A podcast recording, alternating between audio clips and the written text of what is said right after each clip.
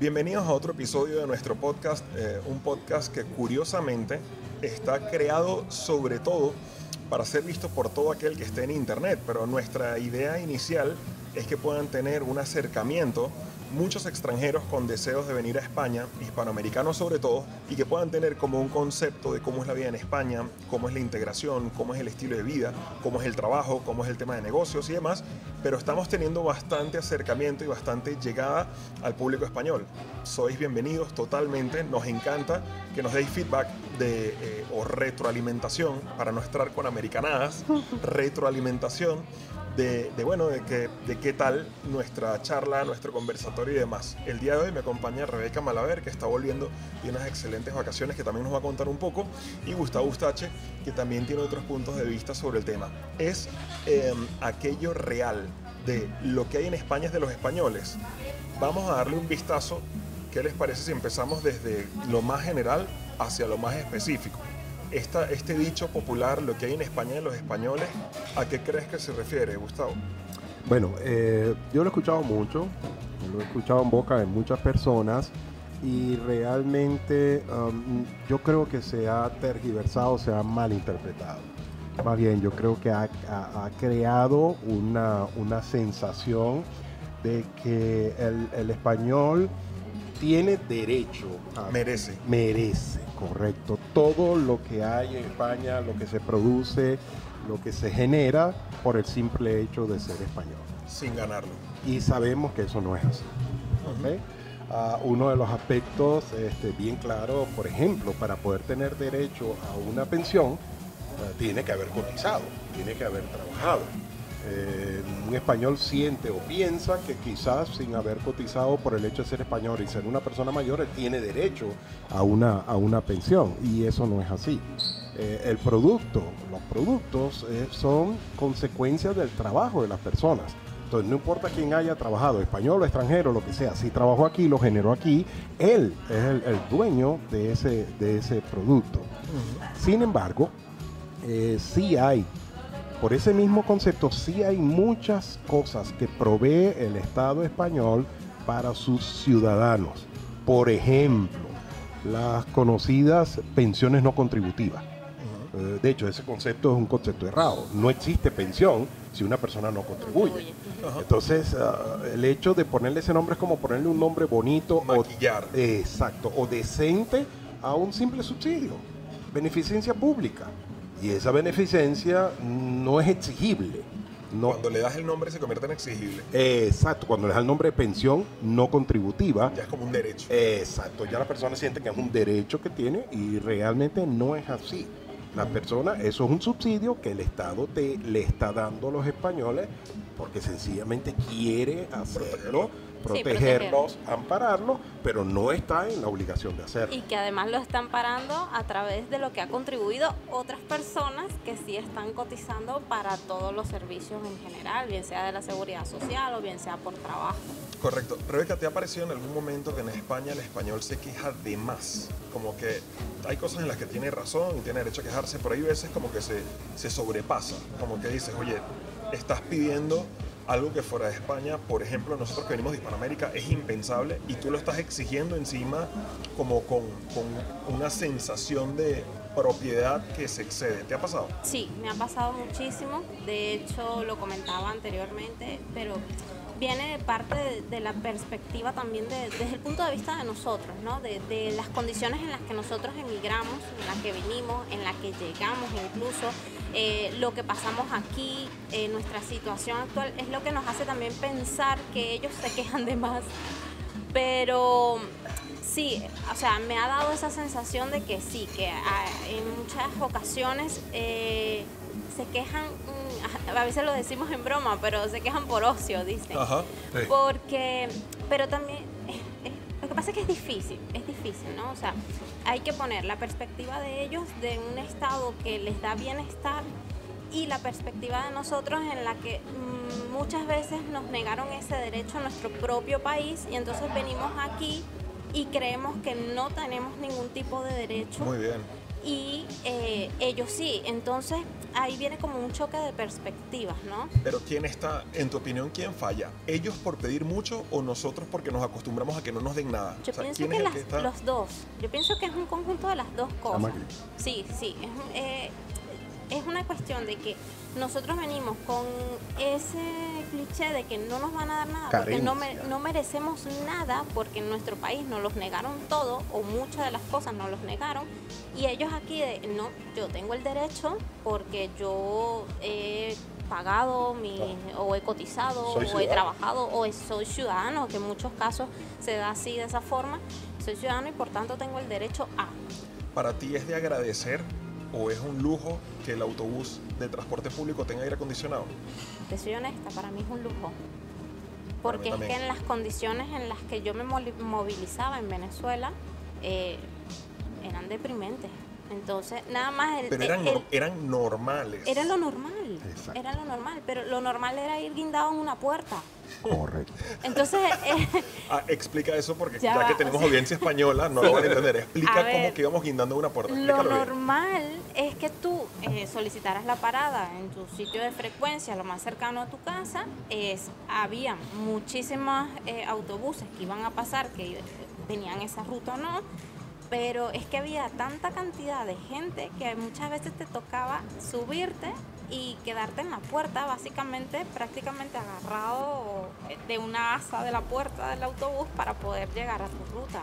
¿Qué cara se nos queda cuando nos, nos dicen sobre el famoso curso de prevención de riesgos laborales y dicen que en la oficina no es seguro, eh, por ejemplo, que no haya un camino directo hacia la salida con una puerta? Hermano, yo he ido colgando un autobús 15, 20 minutos y colgado de una mano solo porque no tenía para colgarme la otra. Y con lluvia. Y con lluvia. Exacto. Escucha, Exacto. no, no, no, permítanme, no estoy frivolizando de esto, pero, o sea, no había oportunidad de pararnos a pensar sobre roces innecesarios. Hermano, tú te metías ahí como podías. Yo no sé si me están rozando o no. Yo voy pegado como un sándwich. Pero es que como dice, eh, como dice eh, eh, Rebeca, es que previo al autobús, llegar a una estación que tiene techo, a una parada, que tiene techo y que tiene aviso que te está diciendo cuáles son y en cuánto tiempo vienen los próximos autobuses, a qué ruta corresponde, eso es, era ine- inexplicable, o sea, inimaginable, perdón, para nosotros allá en Venezuela.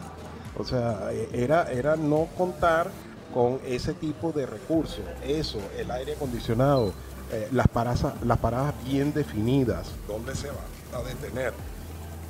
La combinación de rutas, es decir, en esta próxima parada ah, se combina con la ruta 20, con la que ruta... vienen tantos minutos además. Correcto, o sea, todas esas cosas, todas esas cosas, eh, bueno, ni hablar el acceso de minusválidos. eh, Ascensores. hace- bueno, no, no, me refiero al autobús, eso es en el ascensor, en el en la parada. Pero en autobús, el hecho del acceso, la rampa, que Rampa. sale para que puedan entrar los minusválidos, O la inclinación. Al- eso es lo que decir, algo tan sencillo como la inclinación. Cada vez que el autobús se detiene en la parada para abrir las puertas, él se inclina hacia la acera Correcto. suben, bajan las personas y vuelven a enderezarse para seguir. El autobús. Eso en verdad coincido con, con, con Rebeca. Esos son lujos. En el autobús en Venezuela a veces ni siquiera puestos había.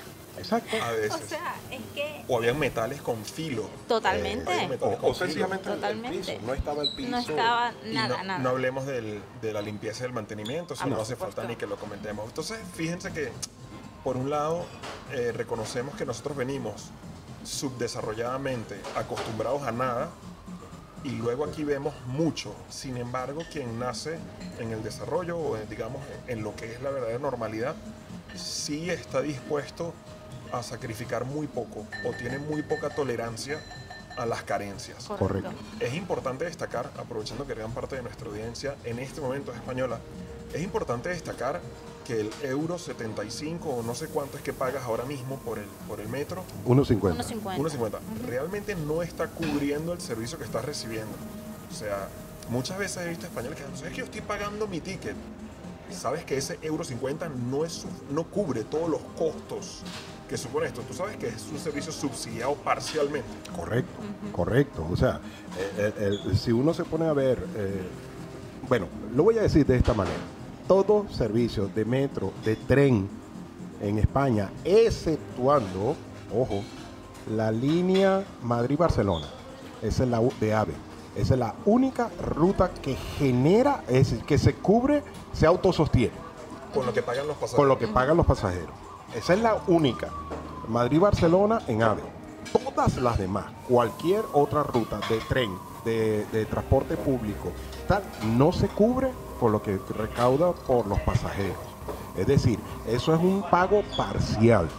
El resto del servicio como tal es, es subsidiado por el Estado. En este momento creo que gran parte de nuestra audiencia va a ser cortocircuito porque creo que hay muchas personas que no saben eso. Ellos creen que con su euro 50 se sostiene todo eso y ganan dinero. Y ganan.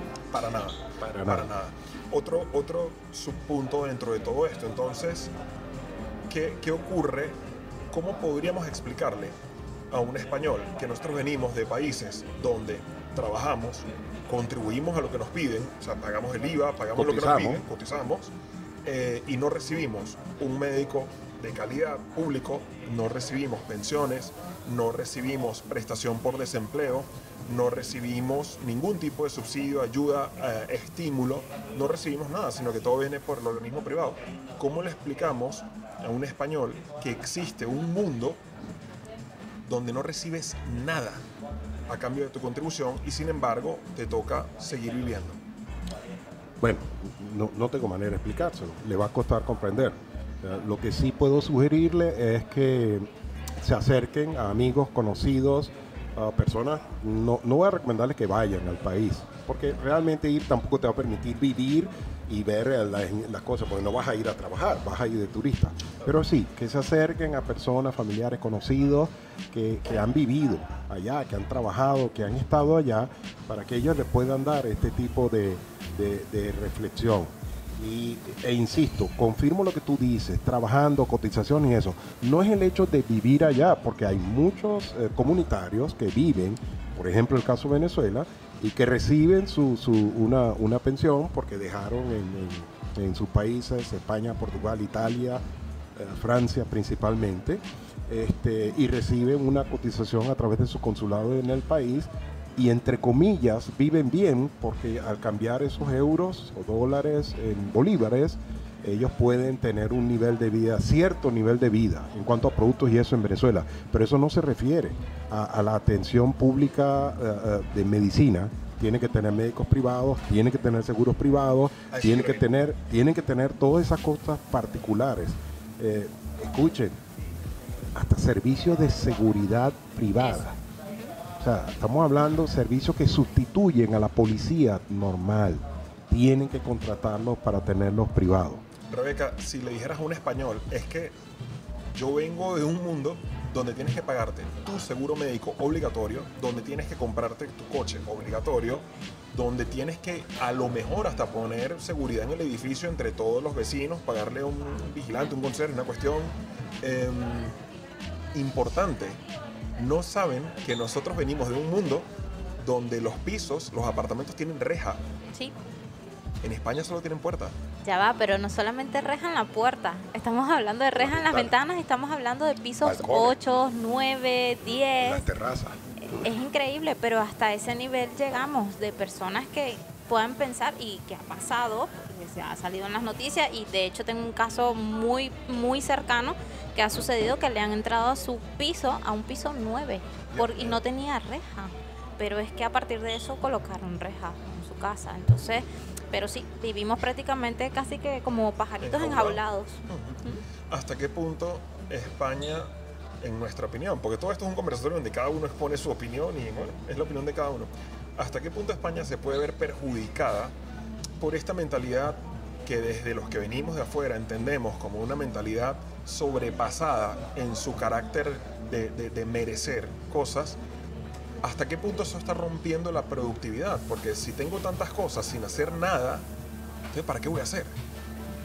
Claro, claro.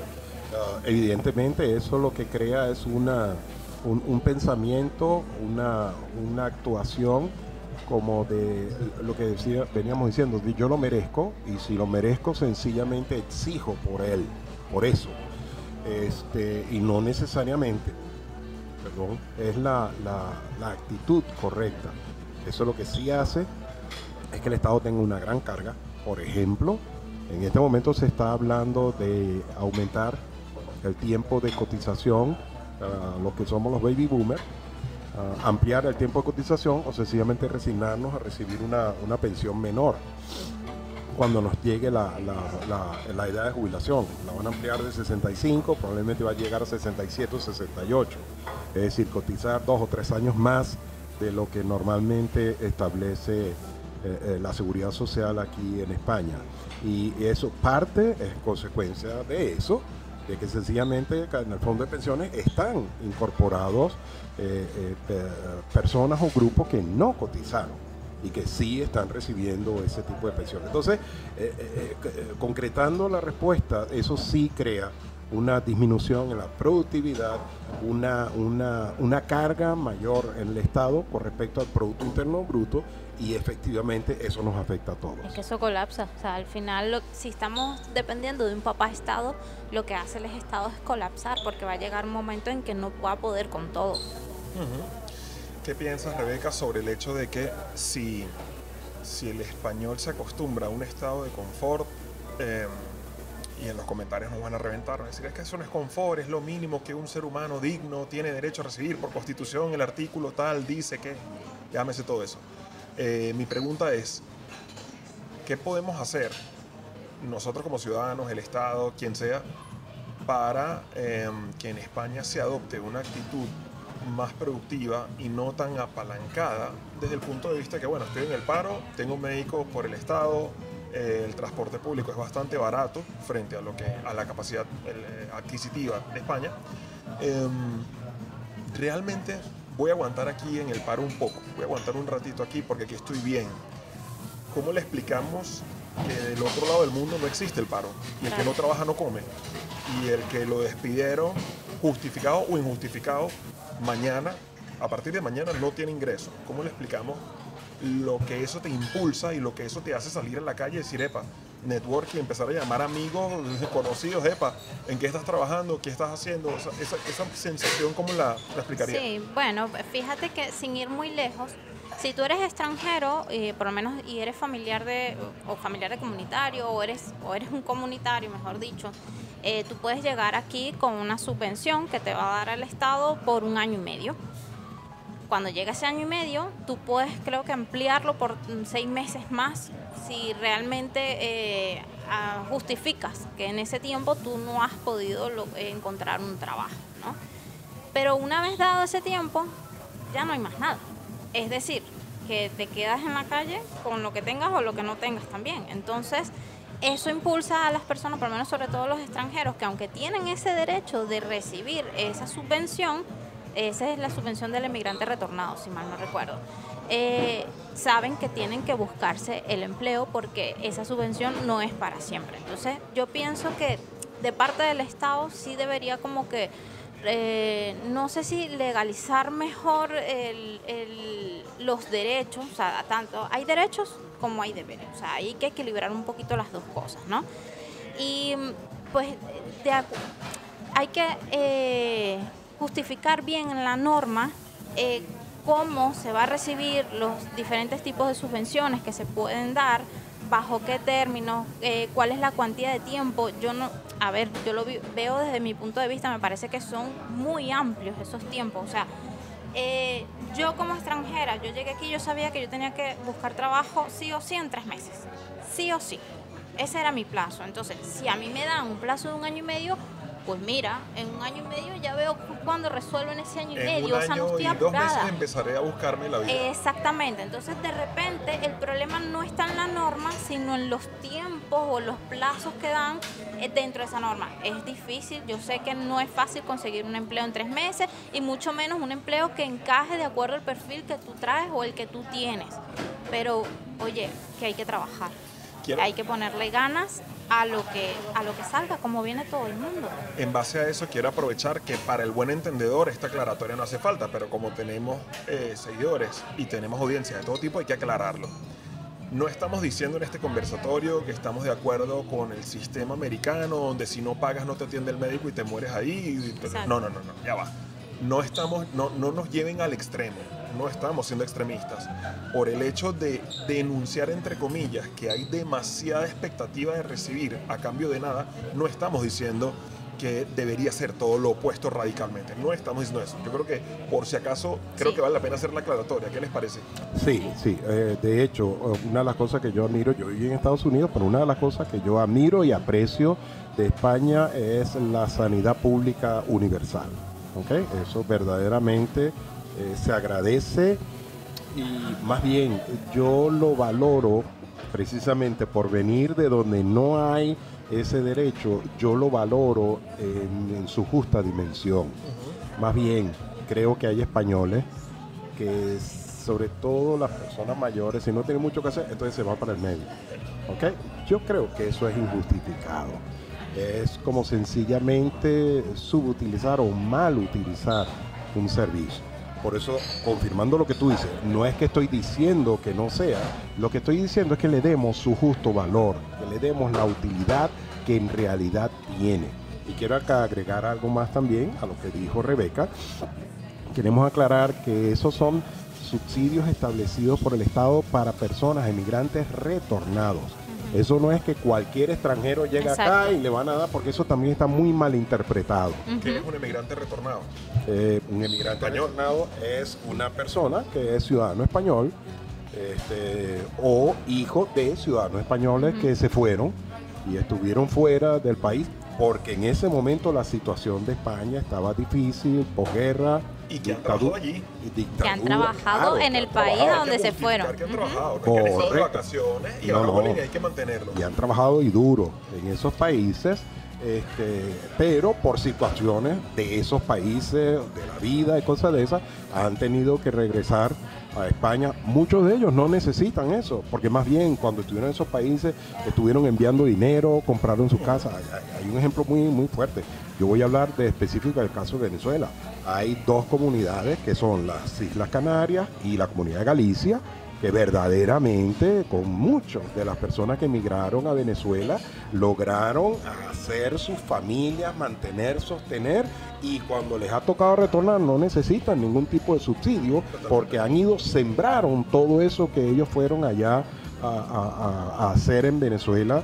Este, y aprovecho también las circunstancias para decir, en las Islas Canarias hay un gran agradecimiento a Venezuela porque en algún momento durante el tiempo de dictadura ellos sintieron que la península los había dejado abandonados y, y más bien lograron sobreponerse con toda esa ayuda que mandaron los canarios que habían ido a Venezuela. Las remesas desde Venezuela La hacia Canarias. remesa, exacto, hacia sus familiares allá y eso fue lo que los ayuda. Por eso Canarias tiene un gran, gran agradecimiento con, con Venezuela. Totalmente. Entonces, eso es lo que estoy diciendo. Ese tipo de subsidio es para algún eh, eh, retornado y eh, él o sus hijos descendientes que han, que han regresado y que, bueno, el Estado les permite eso para reactivarse aquí en la economía española.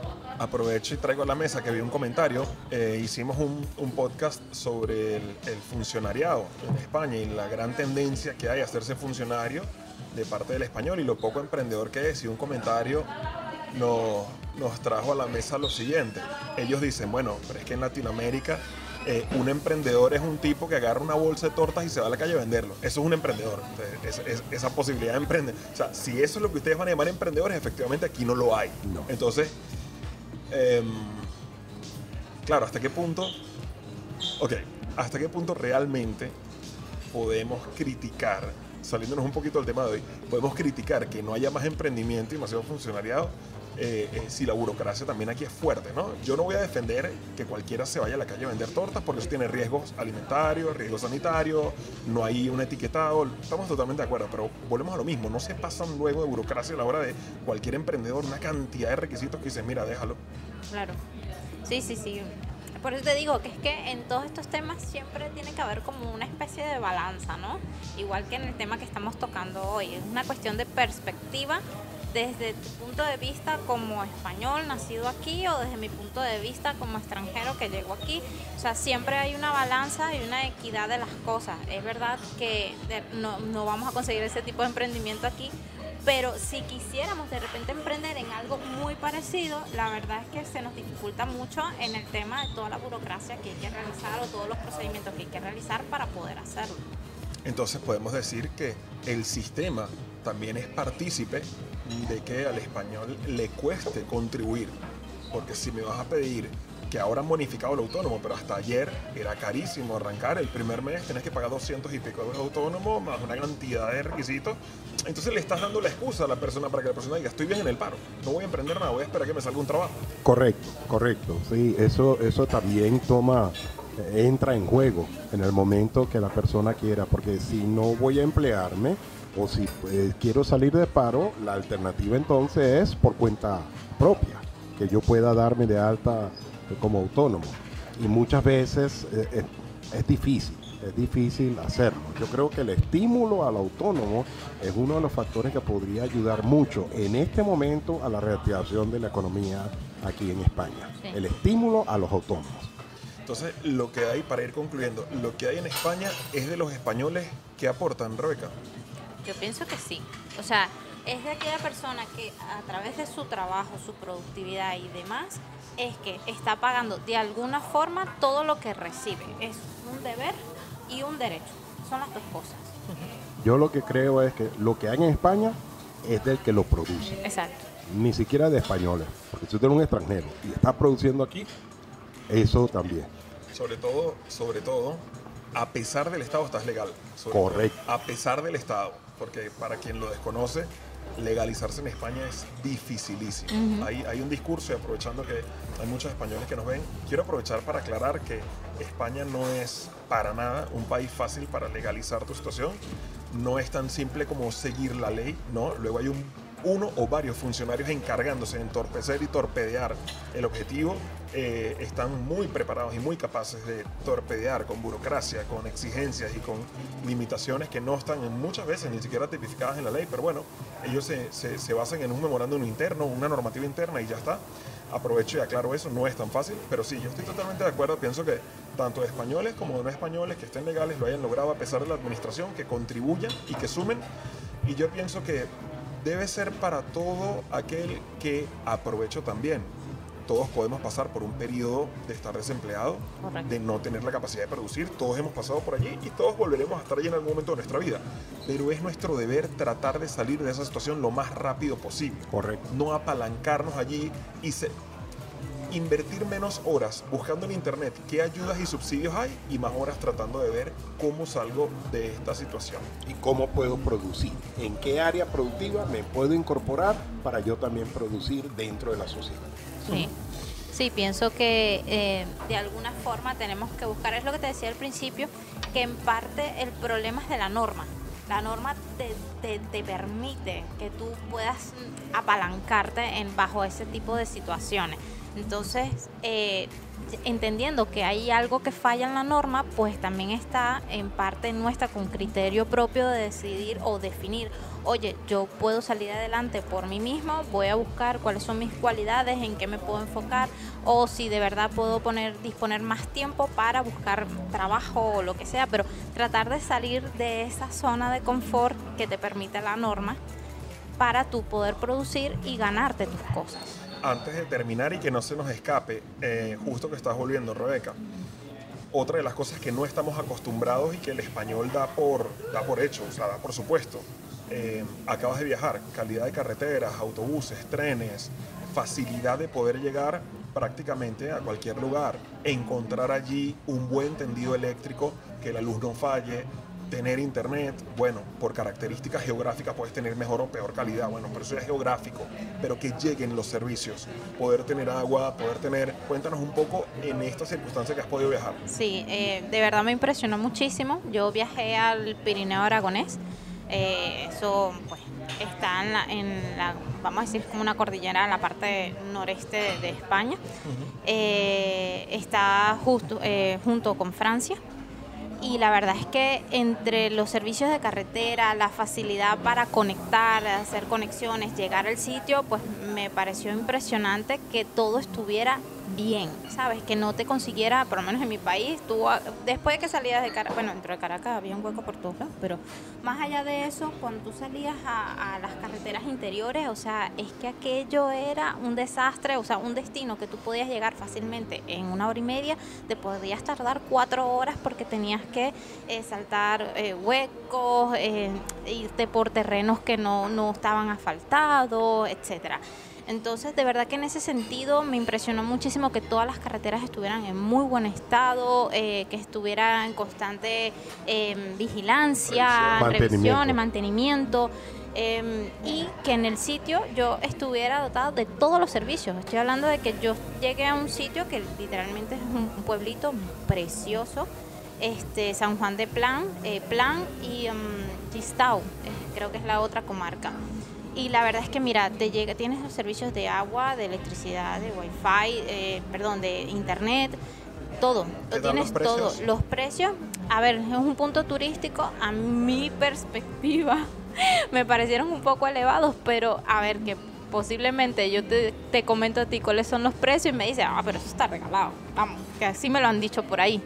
Pero, pero no, sí, de verdad que eh, contar con todos los servicios, un lugar donde tú vas a merecer o vas a darte tus vacaciones, pues a mí me pareció un espectáculo, de verdad que sí. Genial. Son otras de las cosas, porque hemos hablado cosas obvias como sanidad, tal, pero no hemos hablado de carreteras, no hemos hablado de tendido Sí. eléctrico. Y quiero dejar, quiero agregar, carreteras, prácticamente en España las carreteras no tienen peaje. Ahora es que se está estableciendo y se está planteando la posibilidad de poner eh, peaje en cuanto al uso de las carreteras. Muchas personas, a lo mejor algunos españoles me van a matar, muchos se ponen mano a la cabeza, pero honestamente yo creo que es eh, necesario y conveniente personalmente, como economista eh, y también como persona que viví, yo vengo de Orlando, en el estado de la Florida, y Orlando es una de las ciudades de Estados Unidos que tiene mayor pago de peajes por kilómetro recorrido. Wow. ¿ok? Es decir, yo me acostumbré a vivir prácticamente en una ciudad que internamente hay que pagar peaje. Internamente en la ciudad. Sí, como decir dentro de Madrid, para ir de Chamberí a Lorenzo Correcto. o de Chamberí a Tetuán. tienes que pagar Correcto, tienes que pagar peaje por utilizar las autopistas. Puedes irte por otras rutas si no utilizas autopistas y no pagas peaje, pero si utilizas las autopistas para desplazarte dentro de Orlando, eh, y si alguien de Orlando me está escuchando sabe muy bien lo que estoy diciendo, estoy hablando de la 417, la 525, o sea, son 528, perdón, son carreteras, autopistas que para traficar dentro de Orlando tú tienes que pagar eh, peaje para utilizarlas. Entonces, ah, pero resulta que aquí en España más bien, saliendo de la capital, yendo hacia otras ciudades, son mínimas. No recuerdo si hay dos o tres carreteras que apenas cobran peaje por la utilización de ellas. Bueno, yo creo que con esto vamos a ir concluyendo la semana que viene. eh, creo que vamos a estar tratando temas muy interesantes relacionados a España, como siempre, pero eh, creo que es meritorio que conversemos un poco sobre la carencia de, de- de camareros en España. Salió una noticia y decía, en España no hay camareros. Eso está raro. Tengo que sí. conversar un poco sobre eso. Eh, lo dejamos ya listo. O sea que si estás viendo este capítulo, en la semana que viene vamos a hablar de por qué en España no hay camareros y si eso es verdad. Y vamos a estar hablando también de los efectos de la pandemia en este, en este suceso. Y también parece ser que está pasando fuera de España también en otros eh, ramos profesionales, en otros sectores. Hay cosas interesantes por allí. Ok, pues vamos a dejarlo hasta ahí. Gracias Rebeca, gracias Gustavo. La semana que viene entonces vamos a estar tratando este tema. Te invitamos a que veas otros vídeos que hemos desarrollado en este podcast y compártelo, envíalo a tus amigos, a tus conocidos. Em, suscríbete para que te avise cada vez que hagamos una publicación y recuerda que nos puedes encontrar en Instagram, Facebook, Twitter, LinkedIn, en todas las redes sociales. Búscanos como arroba codeneguirre. Te enviamos un saludo y gracias por acompañarnos.